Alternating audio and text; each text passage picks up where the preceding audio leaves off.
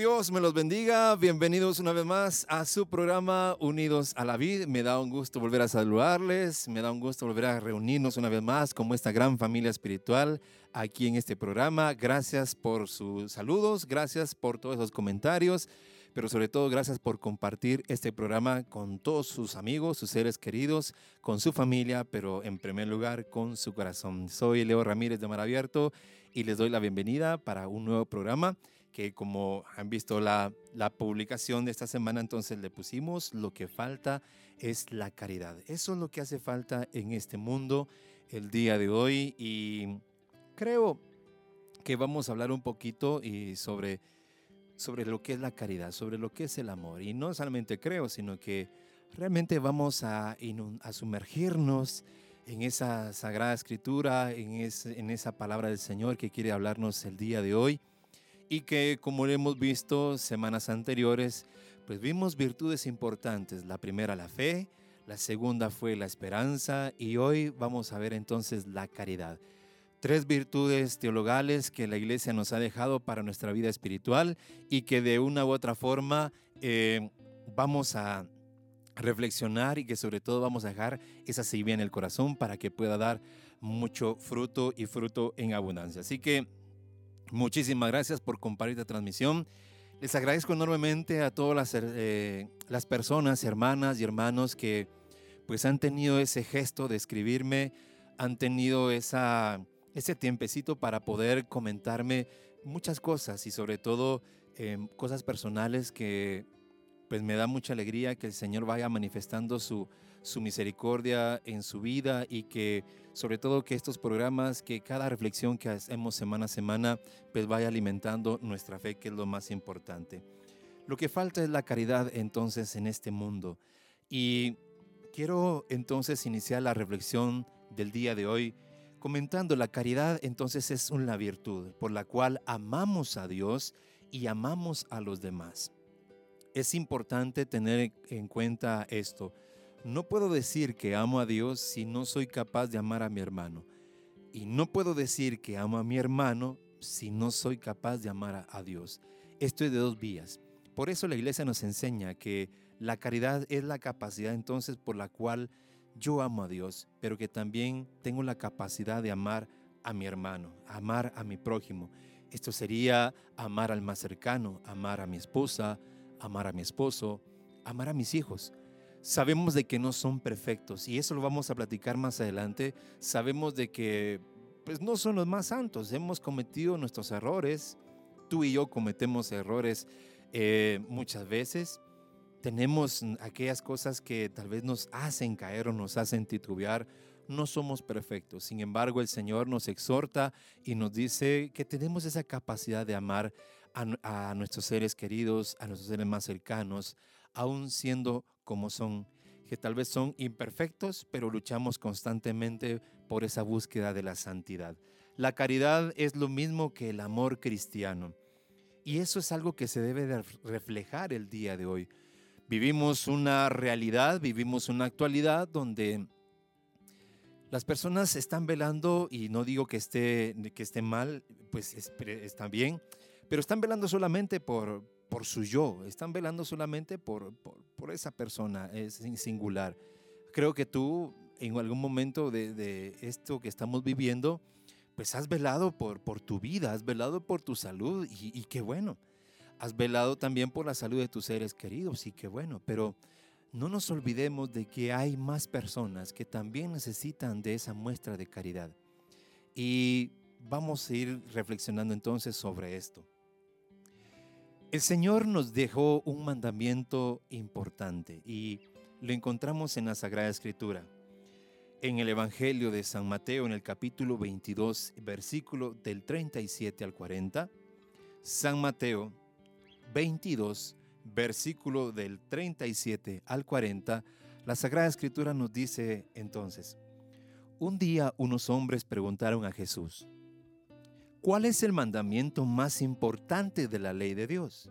Y Jesús respondió, amarás al Señor tu Dios con todo tu corazón, con toda tu alma y con toda tu mente. Este es el mayor y primer mandamiento.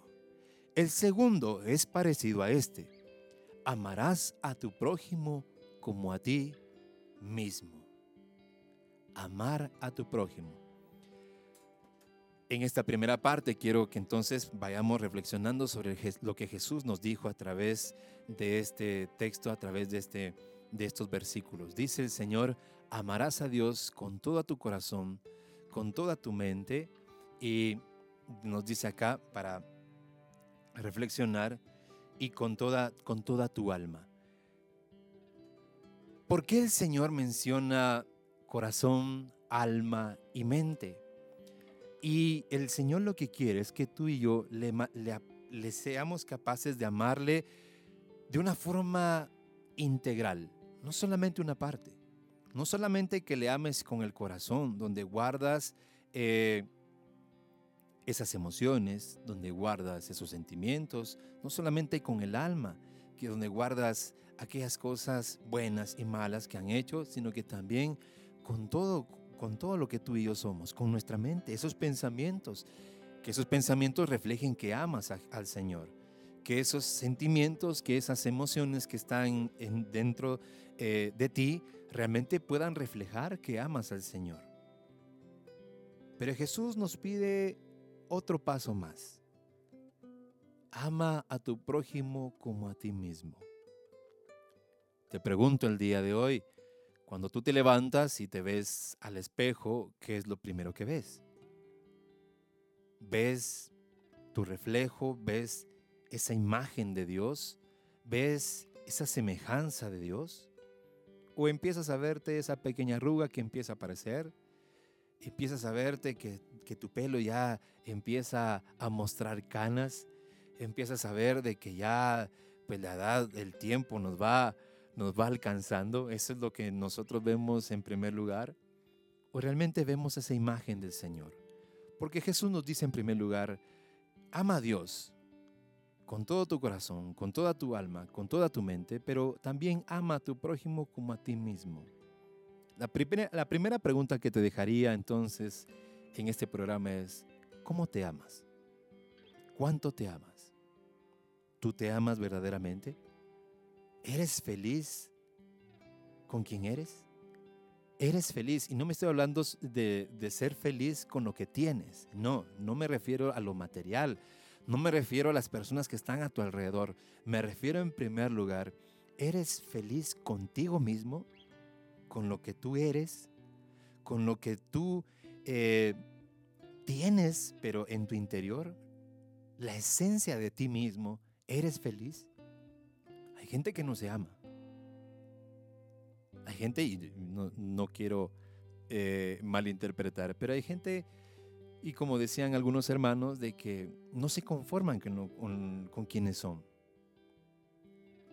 Y tal vez somos personas que tal vez en un momento de nuestra vida pues quisiéramos tener esto, tener lo otro, más altura, tal vez más delgadez, tal vez eh, que nuestra, nuestra tonalidad de piel sea más clara, más oscura. Y eso es algo físico, ¿no? Pero lo que el Señor te está preguntando es, ¿tú te amas por lo que tú eres en verdad? Lo que te caracteriza a ti en verdad. Eso que tal vez está en el corazón. Esa persona amorosa, esa persona dulce, esa persona atenta, esa persona que tiene fe, esa persona que se abandona en el Señor. ¿Te amas a ti mismo, a ti misma por quien eres? Porque nos dice Jesús, si tú te amas, entonces puedes amar no solamente a Dios en primer lugar, sino que también a los demás. ¿Cuánto te amas? Hazte esta pregunta. Si estás enferma, si estás enfermo, ¿te amas o te lamentas y te dices, es que yo tal vez soy inútil, tal vez yo solo enfermo, enferma vivo, y te reclamas a ti mismo, te reclamas a ti misma, ¿te amas? Tú misma, tú mismo te ves eh, al espejo y te dice, te dices, ánimo, levántate, tú puedes iniciar de nuevo. O caes en la depresión, o caes en la tristeza, caes en la amargura tan fácilmente. Por eso Jesús te dice, ama a tu prójimo como a ti mismo, pero ¿cuánto realmente te amas? Esta sería la primera reflexión que te dejo en este programa. ¿Cuánto logras amarte? ¿Cuánto realmente te has logrado amar? ¿Te has logrado valorar? Es que nadie más te va a valorar si tú no te valoras en primer lugar. Nadie te va a respetar si tú no ejerces el respeto contigo misma, contigo mismo en primer lugar. Esa sería la, la primera pregunta. ¿Cuánto te amas? Porque si te amas, entonces eres capaz de amar a Dios con todo tu corazón, con toda tu alma, con toda tu mente, pero también vas a ser capaz de amar a tu prójimo, a tu familia, a tu cónyuge, a tus amigos, a tus compañeros. Vas a amar incluso a aquel que no conoces, pero que en algún momento de tu vida se cruza en tu camino y te dirá, entonces el Señor, ¿cuánto me amas? ¿Tú te amas? ¿Cómo debes de amar a los demás entonces? ¿Cuáles son los pasos para poder amar a los demás? La iglesia, como madre maestra en su magisterio, nos ha dejado esa guía, nos ha dejado ese camino, ese sendero por donde nosotros ir y también luchar y caminar y perseverar por nuestra santidad, pero también poder demostrar que tú y yo tenemos esa caridad que tanto hace falta el día de hoy. El mandamiento de Dios dice, amarás a tu prójimo como a ti mismo. Esto significa que debes de tratar, debes de hablar, debes de hacer, dice, con las otras personas lo mismo que ellas harían contigo. De eso trata el día de hoy. Tú y yo vamos a hacer lo que nosotros esperamos de que un día alguien haga por nosotros. Y vamos a irlo viendo a la luz entonces de lo que nos ha dejado la Santa Madre Iglesia Católica y vamos a ir descubriendo cuáles son esos pasos que debemos de seguir entonces en este programa. Existen dos tipos de obras, entonces existen dos tipos de, de formas en las cuales tú y yo podemos demostrar nuestra caridad. Y son las obras de misericordia. En primer lugar, las obras de misericordia eh, corporales y las obras de misericordia espirituales. ¿Qué es esa obra de misericordia entonces? No basta pensar que tengo la caridad, que amo, no basta solamente decirlo o sentirlo. La caridad se demuestra haciendo tus obras. Y ese es el gran problema el día de hoy. Por esto mismo que estamos pasando de la pandemia, hay muchas personas que el día de hoy están tan necesitadas de que tú y yo realmente reflejemos que somos cristianos, que tenemos la caridad, que amamos a Dios, pero también somos capaces de amar a nuestro hermano, a nuestro prójimo. El día de hoy hay tantas personas que tienen sed de fe, sed de esperanza, pero que también claman, diría yo, gritan por esa muestra de caridad. Creo que alguna vez te lo compartí. Yo leía ah, hace muchos años una, una estadística que un, un periódico sacó aquí en Guatemala y decía que más o menos el 94-95% de la población de Guatemala ejercía una profesión de fe cristiana. Hablaba en general. Allí íbamos entonces también nosotros como católicos. Me llamaba la atención la noticia porque era el más del 90% de la, de la población de Guatemala que ejerce una profesión, una profesión de fe cristiana, que asiste a su comunidad, asiste a su iglesia, asiste a su parroquia, asiste a su movimiento. Pero una pregunta que a mí me venía a la mente y al corazón es, ¿Dónde estamos realmente esos 94, 95% de las personas que vivimos aquí en nuestro país, que profesamos, o más bien que creemos en Cristo? Diría yo de una forma más comprometedora, ¿Dónde estamos los que decimos que amamos a Dios? ¿Dónde están aquellos que publicamos constantemente en las redes sociales, amamos a Dios, que publicamos en nuestras redes sociales un texto de la Sagrada Escritura, que escuchamos música que nos fortalezca espiritualmente, que vemos programas como estos, que compartimos con personas espirituales, eh, servidores del Señor, pero ¿dónde estamos? Y es una pregunta que me hago en primer lugar para mí. ¿Dónde estamos realmente? No se trata solamente de que yo sienta que amo o que yo diga que amo, sino que esto se tiene que demostrar con nuestras obras de nuestro día a día. El catecismo nos enseña entonces que hay 14 obras de misericordia, que son las acciones para ayudar a demostrar el amor a nuestros hermanos. Si quieres ahondar más en esta enseñanza, en esta reflexión, pues ve y, saca tu catecismo, ¿no? Yo creo que todo, todo cristiano católico lo primero que tiene que tener en su hogar son dos cosas importantes. La primera, la Sagrada Escritura, y la segunda, el Catecismo de la Iglesia Católica. Dos pilares fundamentales que tienen que regir nuestra vida cristiana. Por eso, la reflexión de hoy la voy a, tomar de la Sagrada Escritura, pero también la vamos a tomar del Catecismo de la Iglesia Católica. Y para quien no sabía, hay un catecismo. No es el de primera comunión, no es el de confirmación. Hay un catecismo donde allí se nos explica todo para poder perseverar en nuestra fe cristiana. La respuesta que tú necesitas, y esto lo voy a hacer como un paréntesis, la respuesta que tú andas buscando la vas a encontrar en la Sagrada Escritura, pero también en el Catecismo. ¿Quieres ahondar un poco más en lo que significa la caridad? Ve a tu Catecismo, pero también ve a la Sagrada Escritura. En esas dos cosas, en esos eh, en estos dos libros que nos ha dejado la Santa Madre Iglesia, allí podemos encontrar esa respuesta que tú y yo buscamos diariamente. Entonces nos dice acá la reflexión, ¿cuáles son entonces esas 14 obras que podemos ejercer tú y yo el día de hoy? Y que la sociedad allá afuera está gritando, está, diría, como lo dice la Sagrada Escritura, está gimiendo obras de caridad obras de caridad. Por eso, empiezo con las obras de misericordia, las corporales. Y dice acá la reflexión que he preparado para ti. Son las cosas que podemos hacer para amar a nuestros hermanos en sus necesidades del cuerpo. Recuerda, es a Cristo mismo a quien vamos a ayudar.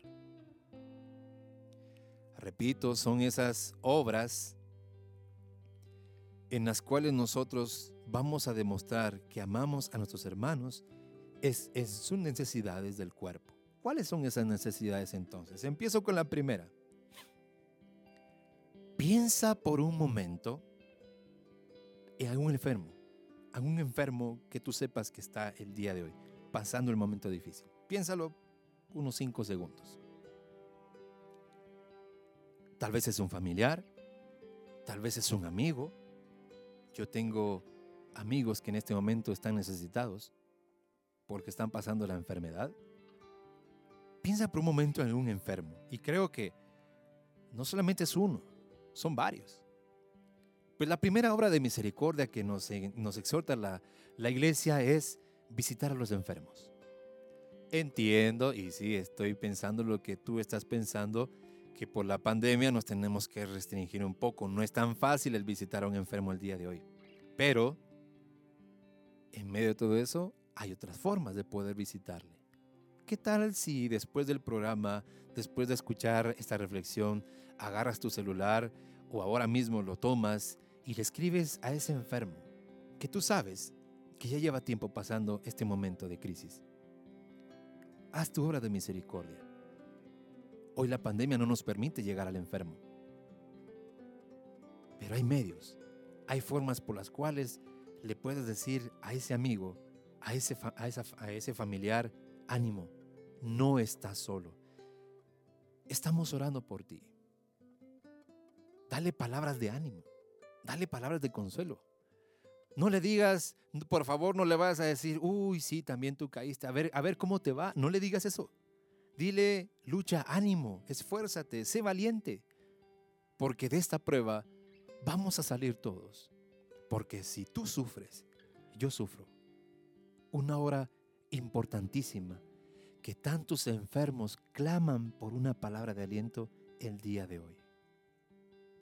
Así que te exhorto para que lo puedas hacer.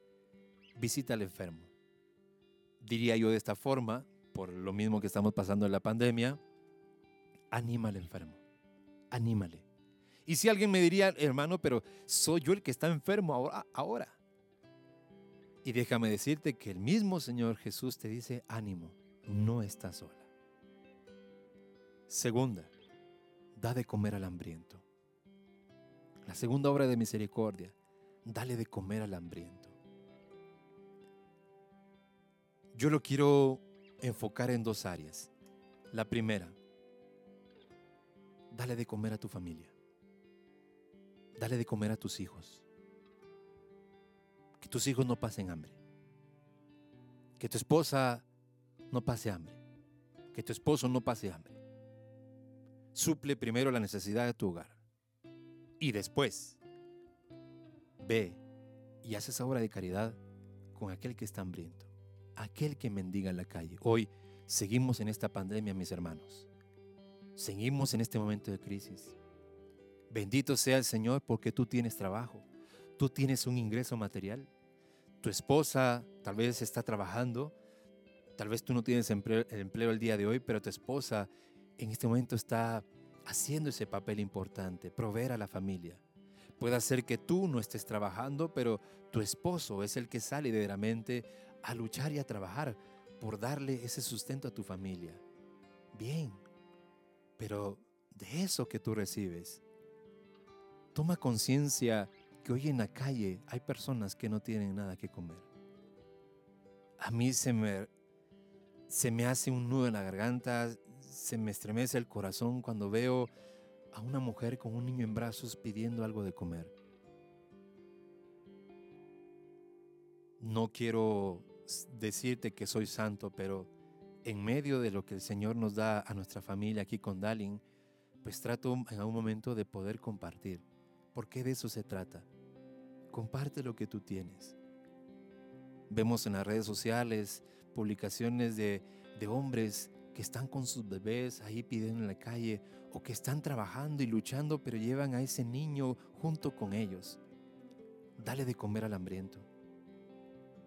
Un día le preguntaron al Señor, ¿y hasta cuándo tendremos a los pobres en este mundo? Y Jesús les respondió, a los pobres lo tendrán todo el tiempo, pero a mí no. El Señor todo el tiempo te exhorta a que le des de comer al hambriento. Haz esa obra de caridad en medio de tu sencillez, en medio de todo lo que tú tienes, si te pones a reflexionar, tienes mucho. Comparte eso. Siguiente, dar de beber al sediento. Y esto creo que es fácil de poder comprender y también es fácil de poder explicar. Dale de beber al sediento. Ves a una autoridad en la calle, detente y dale algo de beber. Es que no se lo merece, no importa. ¿Tú haces obra de caridad? Es que tal vez ellos nos van a hacer daño. No te preocupes por eso. No juzgues a la otra persona. Pero sí eres capaz de ayudar. Si ves a un trabajador público, ¿por qué no te detienes y le ayudas? A lo mejor ha tenido un día duro. Y puede ser que el problema que tú tienes no es tan grande como el problema que tiene el otro. Dale de beber al sediento una obra de misericordia. Segundo, vestir al desnudo. Vuelvo a este, a este, a este punto. Vestir al desnudo. Implica para mí, es, es algo que yo pienso, implica dos cosas. La primera, viste a tu familia. No te estoy diciendo vístelo con marcas. La iglesia no te está diciendo busca la ropa más cara y viste a tus hijos con marcas, ¿no? Si lo puedes hacer, qué bueno. Pero la iglesia no te exige que tengas que comprar marcas, que, tenga que, que tengas que ir a meterte a los, a los centros comerciales y a, las, a los almacenes más caros, ¿no? Simplemente te dice el Señor, viste al desnudo. En primer lugar, viste a tu familia. Que no anden en harapos, que no anden en miserias. Y en segundo, viste al desnudo, aquel que está en la calle. Aquella persona que está vagando por la calle, que no tiene ropa, que está sucio. Compártele. Son obras de caridad. ¿Sabes qué es lo más interesante de todo esto? Es que en la medida en que tú y yo ejerzamos realmente nuestra caridad, el Señor nos va a bendecir. No porque creamos, ¿verdad? O no por una condición de que le digamos, Señor, yo doy, pero ahí te encargo que me des. No, es dar sin medida. Siguiente, dar posada al peregrino. La siguiente, redimir al cautivo. Eso se va a explicar solo. Y hay algo importante, es una séptima obra de misericordia corporal. Es enterrar a los muertos, enterrar a nuestros difuntos. Hoy ha sido tan difícil para muchas familias el poder enterrar a sus, a sus muertos, a sus difuntos. Esposas que han sufrido por esta pandemia la difícil situación de ni siquiera tal vez ya poderse despedir del esposo. Padres que no se han podido despedir de los hijos. Hijos que no se han podido despedir de los padres. Pero nuestra obra de misericordia es enterrar a los difuntos, enterrar a nuestros muertos. Las obras que el Señor nos pide son obras que sean de acción. Y con esto quiero dejarles este siguiente punto para reflexión. ¿Cuánto hemos hecho por los demás? Preguntémonos también cuánto hemos hecho por el Señor. Es imposible conocerte y no amarte. Y es imposible amarte y no seguirte. El amar a Dios nos hace seguir al Señor, ir por ese camino y donde Él vaya, nosotros ir. Lo que Él haga, nosotros hacer. Lo que Él dice, nosotros decir. ¿Con quién? Con nuestros hermanos, con nuestro prójimo aquella persona más cercana. Las siguientes obras de misericordia que nos exhorta la Santa Madre Iglesia Católica son las obras de misericordia espirituales. ¿Cuáles son estas? Escucha bien. Son las cosas que podemos hacer para amar a nuestros hermanos y acercar, escucha bien esto, acercar su alma a Dios. Solamente ponte a pensar qué importante lo que nos está exhortando en la iglesia que lo que tú hagas, lo que yo haga, lo que nosotros hagamos en este caminar, hará que la otra persona acerque su alma más a Dios. ¿De qué forma? La primera hora de misericordia espiritual dice enseñar al que no sabe. Cosas tan pequeñas. Cosas tan pequeñas que pasan en nuestra vida de vivir puede ser que a tu papá ya, ya es un poquito mayor de edad y a veces les, les cuesta, a veces les cuesta a nuestros padres algo, ¿no? Y peor si es el celular, peor si es alguna computadora, peor si es algo de la tecnología. Decimos a veces en, en son de broma, la tecnología nos atropella. Pero una obra de misericordia, si tú tienes a tus padres, es enseñarles si algo no saben y también le corresponde a los padres enseñarle a los hijos si los hijos algo no saben. A mí me llena mucho de alegría, no lo quiero decir con el ánimo de ser eh, eh, vanidoso ni nada, pero me gusta, la verdad que me gusta, me gusta que a veces amigos míos me escriban, a veces me llaman y me preguntan muchas cosas, algo que ellos no saben. Y Pongo un ejemplo, a veces me preguntan, mira, ¿y cómo haces para poder transmitir y hacer todo este programa? Y, a veces les explico, les doy todo, todo lo que yo pueda en mi conocimiento para poder compartírselo. ¿Por qué? Porque ellos necesitan saber. A veces alguien necesita saber de la escritura. Alguien necesita saber, bueno hermano, ¿y cómo empiezo a leer la Sagrada Escritura? hermano, ¿y cómo empiezo a, a conocer un poco más de Dios, un poco más de la iglesia? ¿Cómo puedo yo aprender quién es realmente María? Y tal vez tú lo sabes y tal vez tienes los medios para poder hacerlo. Acerca a aquel que no sabe, enséñale. Un paso muy importante. Segundo, dar buen consejo al que lo necesita. Imagínate que el día de hoy hay muchas familias, hay matrimonios que están en grandes crisis. Y si alguien se acerca a ti, porque tú eres una persona que profesa nuestra, nuestra fe, pero no solamente eso, sino que realmente tú estás transmitiendo que eres una persona que se mantiene espiritualmente bien. Alguien te pide un consejo.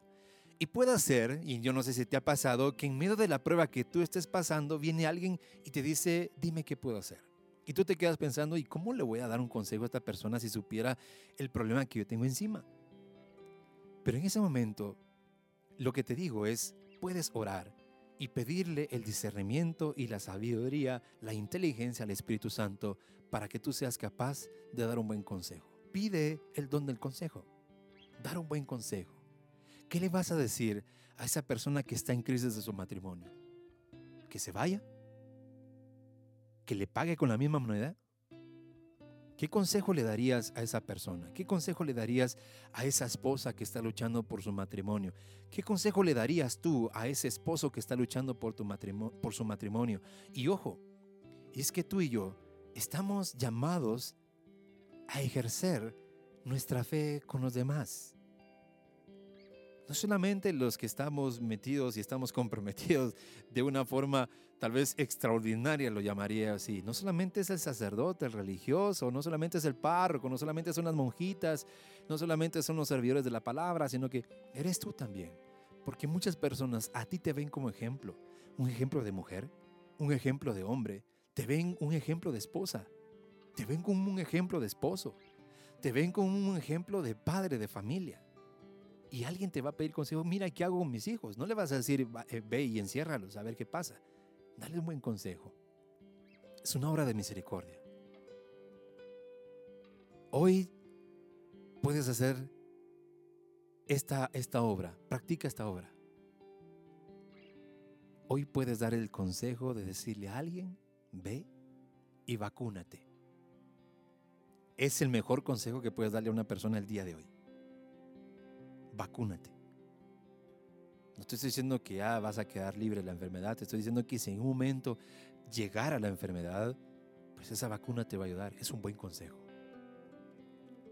Un buen consejo sería que si llega alguien enfermo y te cuenta cómo está, el, consejo que le deberías de dar es ve y visita a un médico. Pero no le vas a decir, no, hombre, ya se te va a pasar, véate a tu casa. Discernimiento ánimo, ánimo. La vida cristiana se necesita en acción. Sigo porque el tiempo va avanzando acá.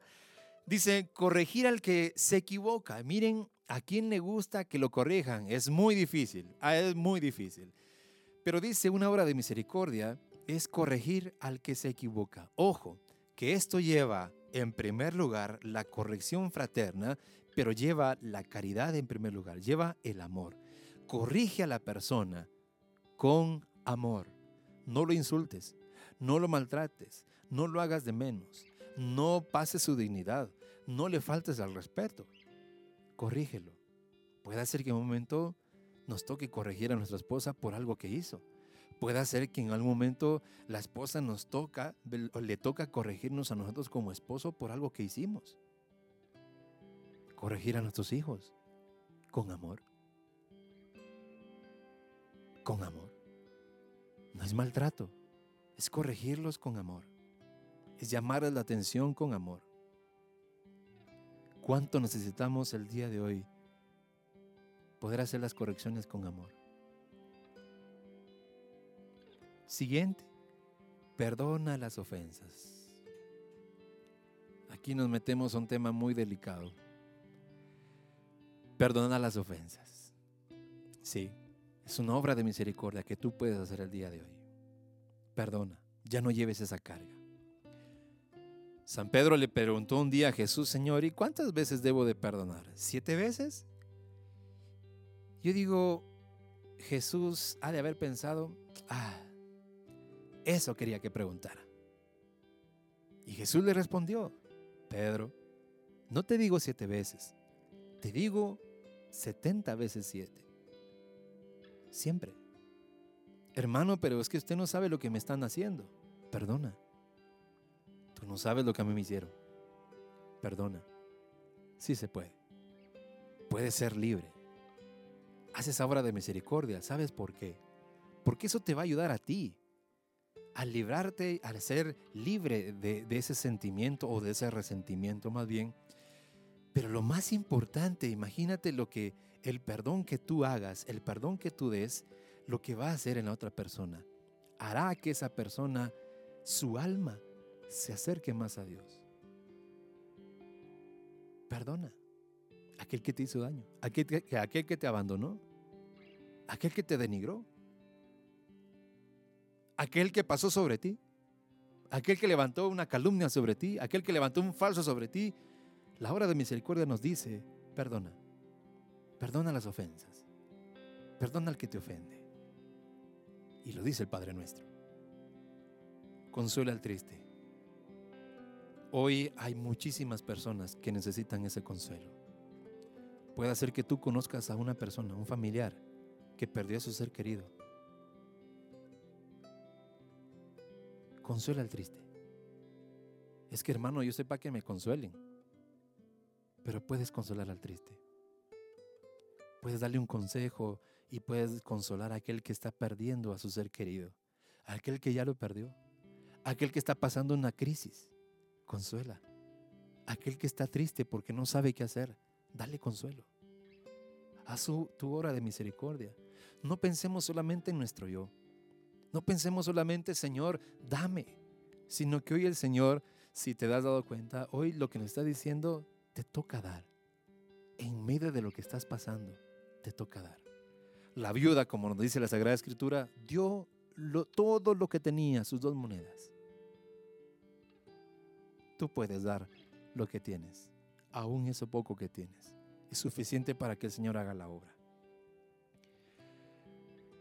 Penúltima, y ya voy terminando. Soporta con paciencia los defectos de las otras personas. Si tienes a alguien a la par, yo te diría, voltea a la vera así de reojo y, y solamente piensa si lo tengo que soportar. Con paciencia. Porque no somos perfectos a mí me soporta. Aquí está Dalin, detrás de cámara, me soporta.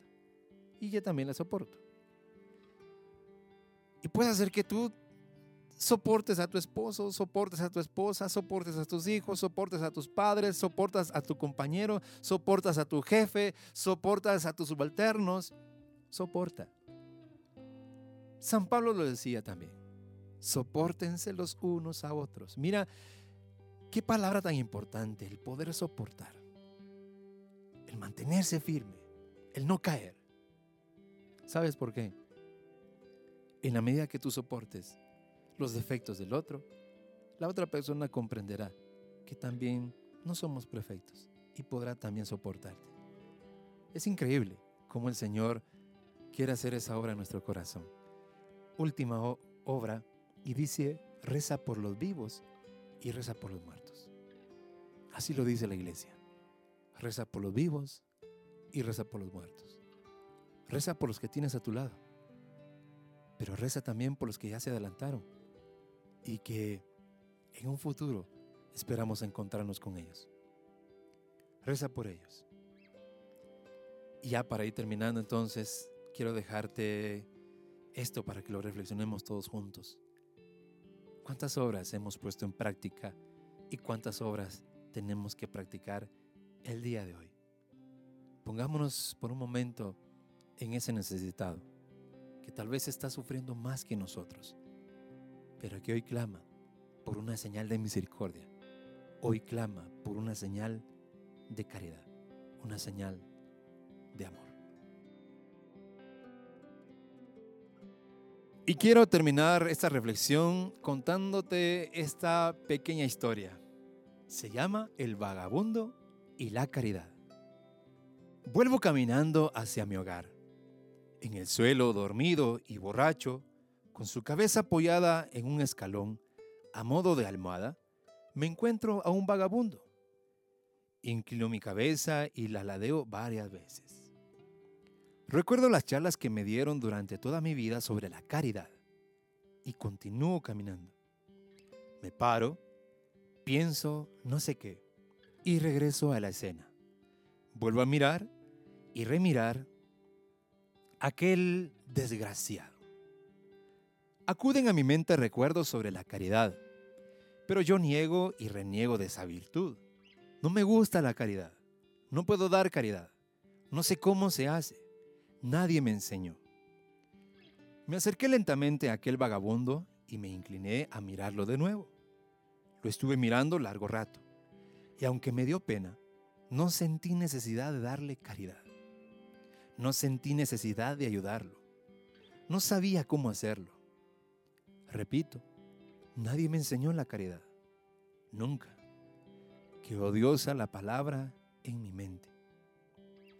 Había bebido un poco, pero aún así recordé mis tiempos de escuela. Caridad. Qué virtud tan terrible. Volví a mirar a aquel vagabundo, desdichado, abandonado y solo. Y estuve mirándolo largo rato, pero la caridad no acudió a nosotros. Me fui de allí. No puedo hacer nada, pensé. No puedo darle caridad. Caminé unos metros y noté varios pequeños golpes en mi cabeza. Vaya, comenzaba a llover. Una situación mala para aquel vagabundo tirado en el medio de la calle. Esperé un rato y la caridad no apareció. Me quedé meditando un rato y recordé algo. Recordé porque, porque la caridad nunca me había gustado. Recordé que la caridad implica ser superior al que se ayuda. Recordé que la caridad consiste en dar lo que te sobra. Recordé, recordé y recordé. Y me recordé de lo que, que de verdad sirve en el día a día es la compasión y la empatía. Mientras que ser caritativo implica ser superior al otro, muchas veces para limpiarnos de la conciencia, la compasión es dar sin tener y la empatía es ponerse en el lugar de los demás. Eso me gustó y volví. Llovía más fuerte y con mis pocas fuerzas levanté a aquel pobre hombre vagabundo y casi que lo arrastré hasta los bajos del puente, que es mi hogar. Hoy en día, lo tumbé en el lugar más seco y resguardado, dejé a su lado la mitad de mi último trozo de pan y lo cubrí con la única manta limpia que me quedaba. Este cuento, este corto, es escrito por Marcos Corujo Marcos. Imagínate esto. Este hombre decía que la caridad era, tener la superioridad, tener más para dar más, tener mucho para dar lo que me sobra, pero logró entender en esa meditación que realmente la caridad lleva dos cosas importantes, la compasión y la empatía. Hoy tú puedes ser una persona diferente, puedes ser una esposa diferente, puedes ser una mujer diferente, puedes ser una madre diferente, puedes ser un hijo diferente, puedes ser una persona diferente. Cuando llevemos en el corazón la compasión, la empatía, que se transforma en la caridad, es dar de lo que tengo. Este hombre me, llamaba la atención porque juzgaba a este vagabundo, lo miraba, era indiferente, se le quedó viendo y no despertó nada en él. Lo que no sabíamos, y más adelante entonces este, este hombre lo explica, es que también estaba en la misma situación que él. Y que en medio de su escasez, dice, lo llevó debajo del puente donde este hombre vivía. Ahí le dio posada, le dio el único pan que tenía y le dio la única sábana limpia, seca que tenía. ¿Con qué taparse? Esto nos deja una gran lección y con esto quiero terminar. El Señor quiere que tú y yo seamos hombres y mujeres de obras. Que si le decimos amarle a Dios, somos capaces de amar a nuestro hermano. Y si amamos a nuestro hermano, se nos notará entonces que amamos a Dios. Y espero que esta reflexión te ayude para esta semana y sobre todo para que juntos podamos dar ese consuelo, juntos podamos poder compartir la esperanza, juntos podamos llevar esa fe y sobre todo que todos juntos podamos derramar la caridad en medio de todo este mundo que está tan necesitado del amor de Dios. Que Dios les bendiga y ha sido un gusto poder compartir con ustedes en este programa y ya saben que los espero la próxima semana.